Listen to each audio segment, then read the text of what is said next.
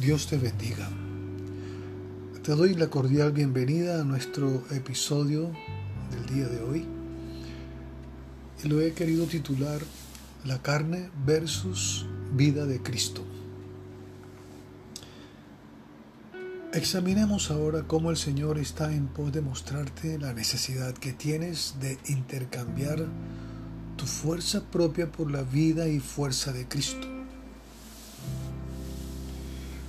Muchos de ustedes que están escuchando estos episodios han tenido suficientes experiencias negativas o traumáticas en su vida que han desarrollado lo que podemos llamar carne negativamente programada. Estos rechazos y traumas pueden venir de tu familia o de otras relaciones. Quizás algunos de ellos pueden venir de circunstancias difíciles que enfrentas en este momento. Cualquiera que sea el caso, estas experiencias causan mucho dolor emocional y arrojan como resultado el que estés programado para pensar y sentir negativamente. Emocionalmente puedes sentirte ansioso, sin valor, incompetente, insignificante, inaceptable, fracasado, desesperado, desamparado, no amado, usado, etc. Por ejemplo, quizá tienes miedo de intentar nuevos proyectos a causa del temor de fracasar, porque quizá te hicieron sentir inaceptado cuando no hacías todo a la perfección. O quizás entras en duda sintiéndote incompetente e inadecuado porque en tu niñez te hicieron sentir sin valor, tonto. El resultado debes estar entonces cargando una vaga e indefinible sensación de culpa solo por el simple hecho de ser tú. Mientras estos sentimientos son aceptados como la verdad acerca de ti mismo, construyes dentro de ti una imagen distorsionada de Dios, de ti mismo y de los demás. Cuando se depende de la fuerza propia para enfrentar presiones del presente y rechazos del pasado, el resultado final es conflicto y frustración. Ahora hablemos de la carne positivamente programada. ¿Qué acerca de aquellos que han tenido experiencias bastante positivas y con muy poco o ningún rechazo en su vida?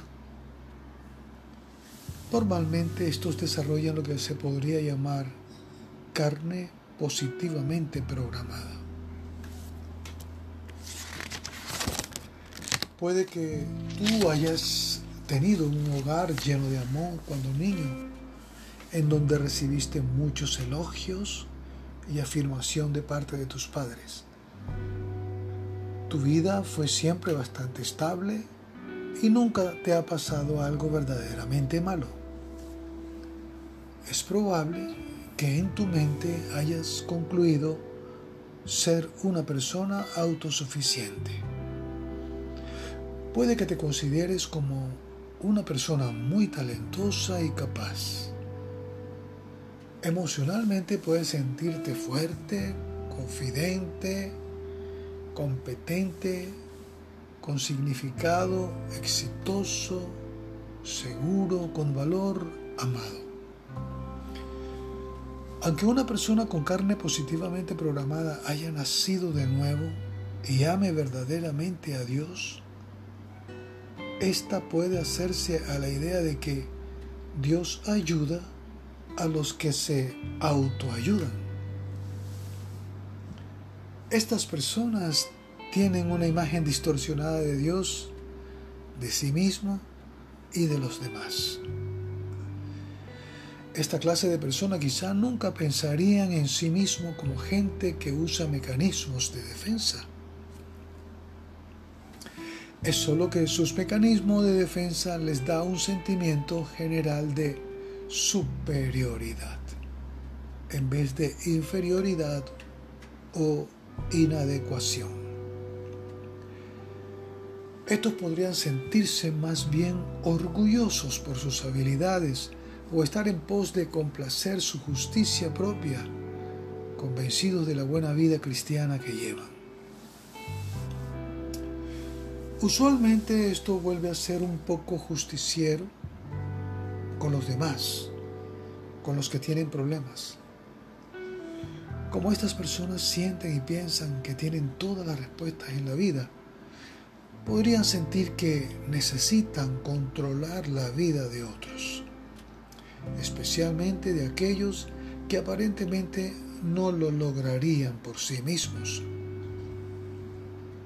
Normalmente como cristianos le dan la gloria y el crédito a Dios por sus atributos y habilidades. El hecho es que a pesar de tener la vida y los recursos de Cristo en ellos, sin saber, dependen de sus propios talentos naturales. Puedes ver cuán difícil debe ser para una persona con carne positivamente programada creer que usa mecanismos de defensa. La realidad es que sí, si él decide depender de sus propios talentos, esto es exactamente lo que él hace. Vamos a ver un ejemplo bíblico.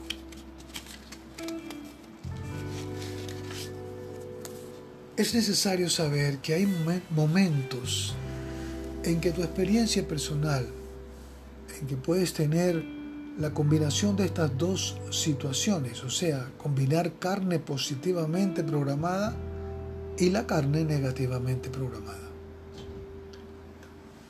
Muchos de ustedes que están escuchando estos episodios quizás recuerden la historia bíblica de la vida de Moisés. Su vida presenta una buena imagen de aquellas personas que tienen la combinación de la carne positivamente programada y de la carne negativamente programada. Cuando Moisés era solo un bebé, fue llevado al hogar de Faraón en Egipto. Fue criado como hijo de la hija de Faraón, aunque su madre natural era hebrea. Era un niño muy brillante y creció esculpido por la disciplina egipcia. Moisés era muy confiado en su habilidad de tratar cualquier situación. Un día vio un capataz egipcio castigando a un esclavo hebreo. Cuando se cercioró de que nadie lo estaba observando, Moisés mató al egipcio y escondió su cuerpo en la arena. Al siguiente día Moisés se encontró con una pelea entre dos esclavos hebreos. Prontamente tomó cartas en el asunto y trató de separarlos. Enojado con Moisés, uno de los hebreos le preguntó que por qué creía que tenía derecho a intervenir. El esclavo hebreo le informó también que sabía acerca del asesinato del egipcio y también de que lo había escondido en la arena. Moisés se llenó de mucho temor con miedo de, ser eh, prendido por el faraón por el asesinato del egipcio, entonces Moisés huye al desierto. Quizá te estás preguntando, bueno, pero ¿qué hay de malo con las acciones de Moisés? ¿Acaso no tenía razón en detener el cruel castigo? ¿No tenía razón en detener una pelea?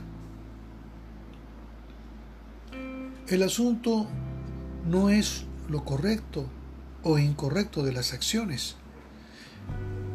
El asunto es qué o quién es la fuente de esas acciones.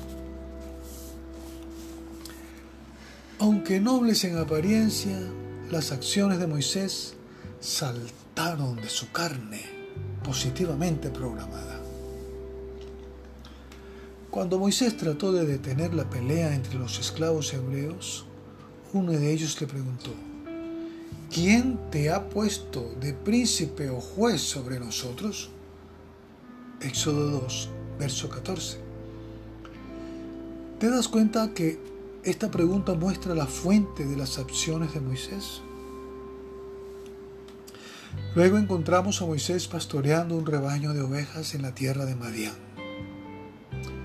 Para esta época, Moisés había pasado 40 años en el desierto. Entonces Dios se le pareció a Moisés y le dijo que lo mandaría de vuelta a Egipto. La razón, Dios lo había escogido para libertar al pueblo hebreo.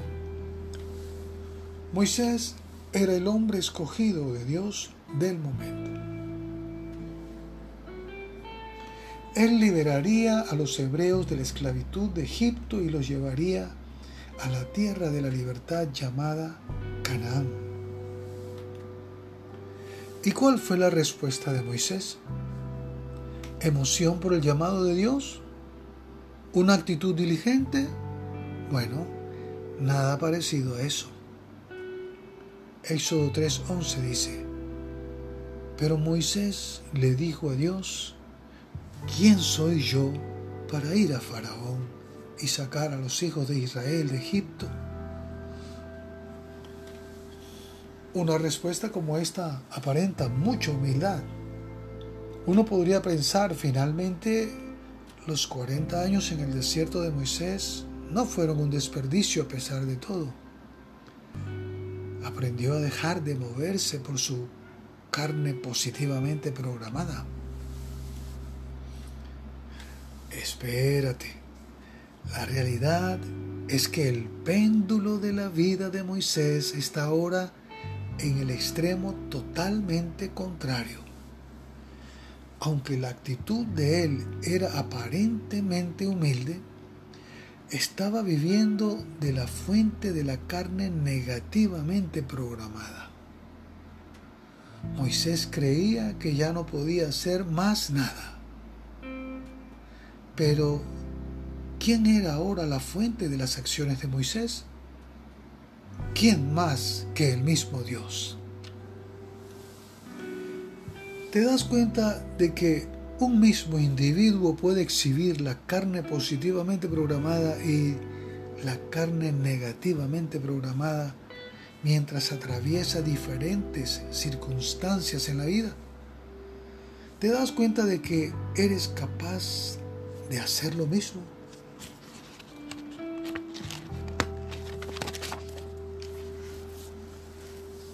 Recordemos que la carne positivamente programada y la carne negativamente programada tarde o temprano serán inadecuadas. Cuando esto pasa, la mayoría de los cristianos piden fuerza, ayuda y dirección de Dios. Lo que parece ser apropiado es realmente una persona intentando operar con mecanismos de defensa carnales más espíritu. Sin embargo, en la carta a la iglesia de Galacia el apóstol Pablo declara que la carne y el espíritu están en guerra. Se oponen literalmente la una y el otro respectivamente. Gálatas 5:17 dice, porque el deseo de la carne es contra el espíritu y el del espíritu es contra la carne. Pues estos se oponen el uno al otro de manera que no podéis hacer lo que deseáis. Quizá te das cuenta ahora de que las soluciones carnales, sean positivas o negativas, no son la intención de Dios ni son sanas para ti. De todas formas, hay una maravillosa verdad de la que puedes tomar. Dios ama a sus hijos negativa y positivamente programados. Los ama tanto que dejará que vivan las consecuencias de tratar de vivir la vida en sus propios recursos. ¿Por qué? Para que ellos finalmente se den cuenta de la bancarrota de la carne y elijan intercambiarla por Cristo. Como la intención de Dios es que no vivas más a través de tus mecanismos de defensa, sean positivos o negativos, debes esperar de Él que te lleve a un proceso de debilitamiento. Podrías llamarlo un proceso de todas las cosas, entre comillas, refiriéndonos a la carta del apóstol Pablo a los romanos. Romanos 8:28 dice, y sabemos que para los que aman a Dios, todas las cosas, las buenas y las malas, cooperan para bien. Esto es, para los que son llamados conforme a su propósito. Estos patrones de comportamiento que has usado para hacer frente a la vida empezarán a fallar. Quizás has dependido de tu intento intelectual de tratar de entender la verdad espiritual y te encuentras confrontado con la simplicidad de lo que Dios te ha provisto en Cristo. Una revelación como esta de pronto te ha llevado hasta lo último de tus recursos mentales. ¿Cuál es tu elección ahora? ¿Será que Dios querrá que tú te vuelvas como un niño y dependas de Él en vez de intentar usar tu intelecto para recibir la verdad? ¿Verdad que solamente puede ser revelada por el Espíritu Santo?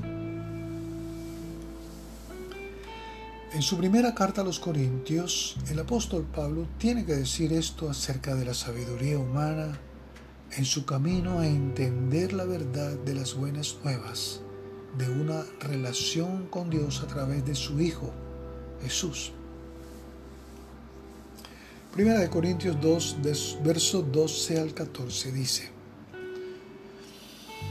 Y nosotros hemos recibido no el Espíritu del mundo, sino el Espíritu que viene de Dios, para que conozcamos lo que Dios nos ha dado gratuitamente, de lo cual también, también hablamos no con palabras enseñadas por humana sabiduría, sino con las enseñadas por el Espíritu, combinando pensamientos espirituales con palabras espirituales.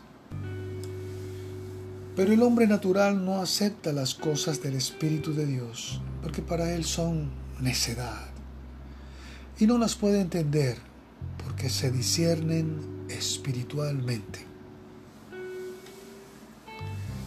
Otra forma de Dios de debilitarte es dejando que llegues a lo último de tus recursos emocionales. Las responsabilidades de la vida empiezan a cobrar lo suyo, dando como resultado que experimentes mediana o severa ansiedad. Una vez más, hay una elección que hacer.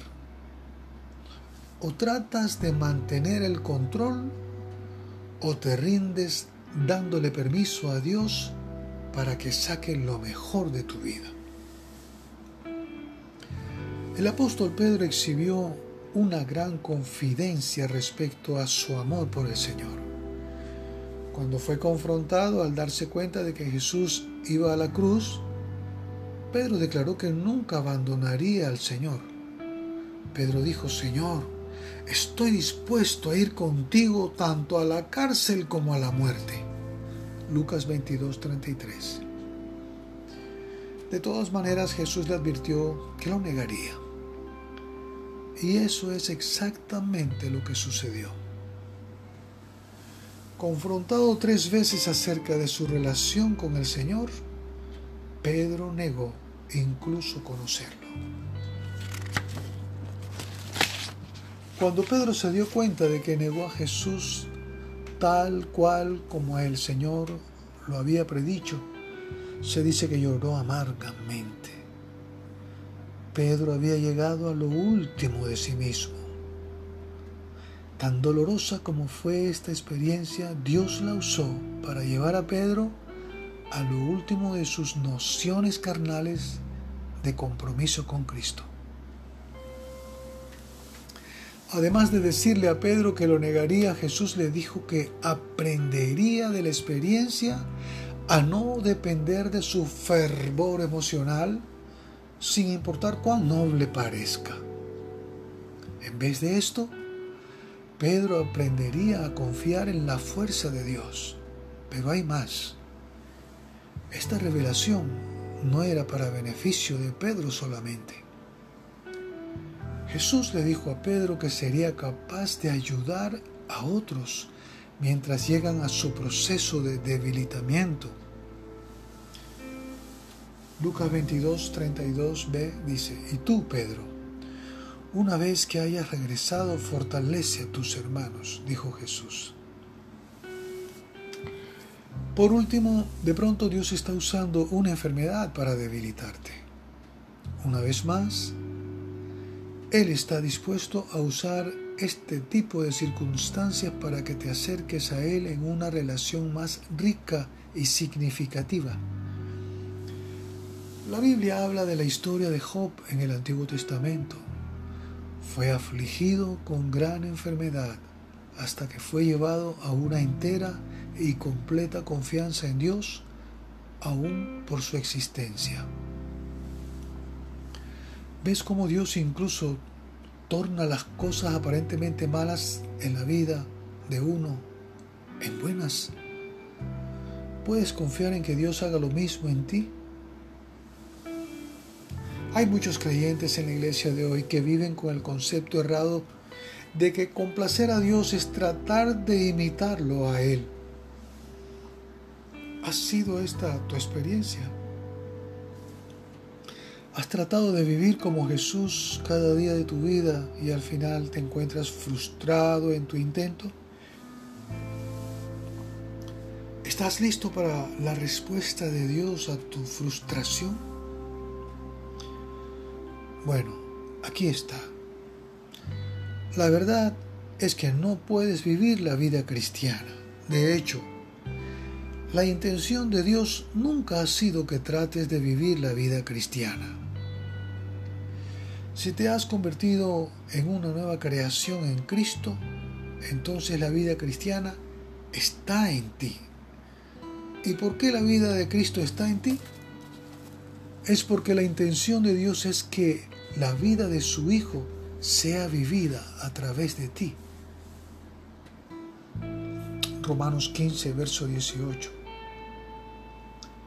se te ha dado un cuerpo y una mente de parte de Dios de tal manera que Jesús pueda vivir su vida a través de la persona que hace que seas único. Jesús mismo es un ejemplo perfecto de lo que se ha dicho.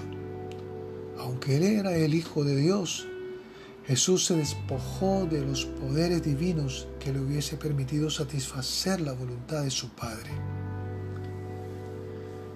Aquí está como el apóstol Pablo habló de este proceso de despojo en su carta a los filipenses. Filipenses 2, versículos 5 al 8. Haya pues en vosotros esta actitud que hubo también en Cristo Jesús, el cual, aunque existía en forma de Dios, no consideró el ser igual a Dios como algo a que aferrarse, sino que se despojó a sí mismo tomando forma de siervo, haciéndose semejante a los hombres. Y hallándose en la forma de hombre, se humilló a sí mismo, haciéndose obediente hasta la muerte y muerte de cruz. ¿Estás consciente de que Jesús nunca vivió independiente de su Padre? lee los siguientes versículos y analiza las palabras de Jesús mismo en relación con la vida dependiente que él vivió mientras estuvo en la tierra. Juan 6, verso 57. Como el Padre que vive me envió y yo vivo por el Padre. Asimismo, el que come mi carne, también vivirá por mí. Juan 5:19 Por eso Jesús respondiendo les decía, En verdad, en verdad os digo que el Hijo no puede hacer nada por su cuenta, sino lo que ve hacer al Padre. Porque todo lo que hace el Padre, eso también hace el Hijo de igual manera. Juan capítulo 5, verso 30. Yo no puedo hacer nada por iniciativa mía, como oigo, juzgo, y mi juicio es justo, porque no busco mi voluntad, sino la voluntad del que me envió.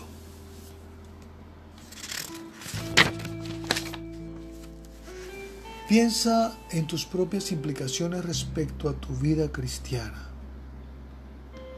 Así como Jesús vivió en una relación dependiente con su Padre, tú también eres llamado a vivir una vida dependiente con Él. En Juan capítulo 15, verso 5, Jesús declara que un discípulo no puede hacer nada aparte de Él. Esta declaración la expresó haciendo una comparación entre su relación con los discípulos y la vid con los sarmientos o pámpanos. Yo soy la vid verdadera y mi Padre es el viñador.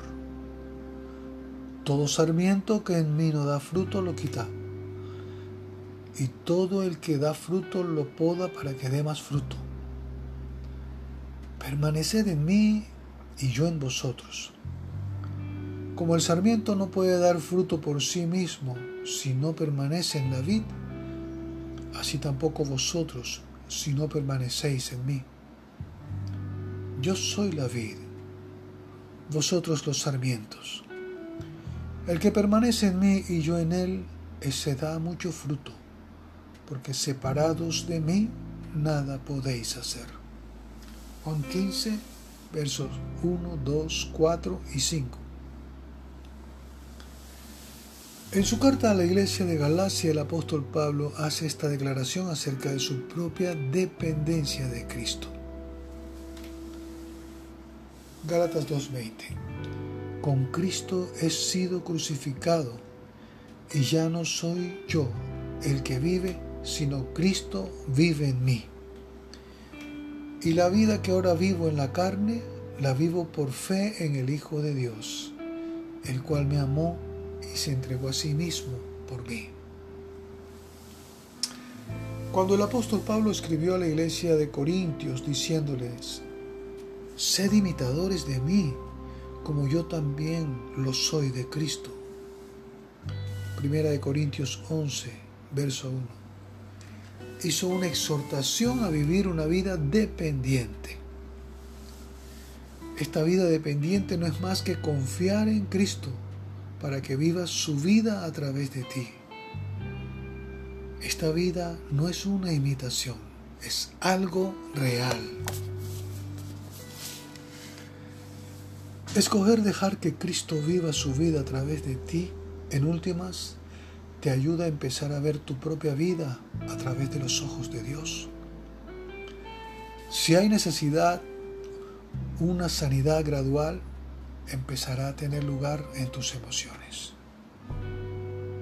Y si el tuyo es un problema físico causado por el estrés de tu alma, Cristo en ti enfrentará ese estrés y tu salud va a mejorar. Con Cristo viviendo a través de ti no hay más necesidad de defensas carnales. Viendo a Cristo como el único que puede saciar tus necesidades, podrás aceptarte a ti mismo sin demandar perfección. Nunca más te trates a ti mismo como inadecuado y sin valor, porque ahora sabes que tu Padre amante te acepta incondicionalmente en Cristo. Como ya Cristo te dio su vida en intercambio por tu espíritu viejo y muerto, ahora tienes una decisión que tomar podrías elegir depender en tus propios mecanismos carnales de defensa o puedes experimentar su mente, su fuerza, su amor, gozo, paz, paciencia, benignidad, bondad, fidelidad, mansedumbre y dominio propio. Esto es lo que Pablo describe en su carta a los Gálatas como el fruto del Espíritu, la vida de Cristo en ti. Gálatas 5, versos 22 y 23. Qué maravillosa elección tienes ahora que escoger. Es tu elección dejar que Cristo viva a través de ti. Es tu oportunidad de vivir la vida cristiana victoriosa. Que Dios te bendiga y nos vemos en el próximo episodio. Amén.